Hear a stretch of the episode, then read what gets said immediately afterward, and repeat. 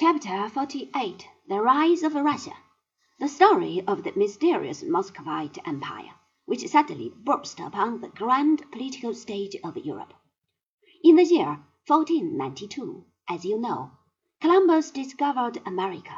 Early in the year, a Tyrolese by the name of Schnaps, traveling as the head of a scientific expedition for the Archbishop of Tyrol, and provided with the best letters of introduction and excellent credit, tried to reach the mythical town of Moscow.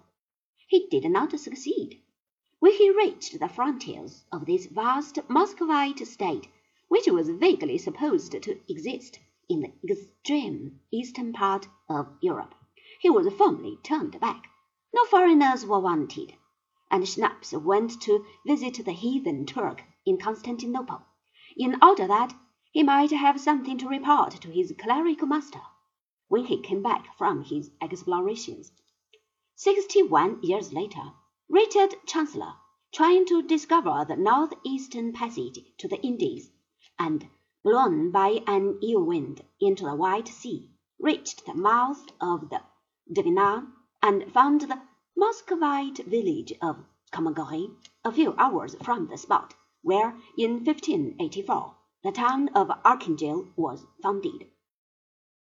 This time the foreign visitors were requested to come to Moscow and show themselves to the Grand Duke.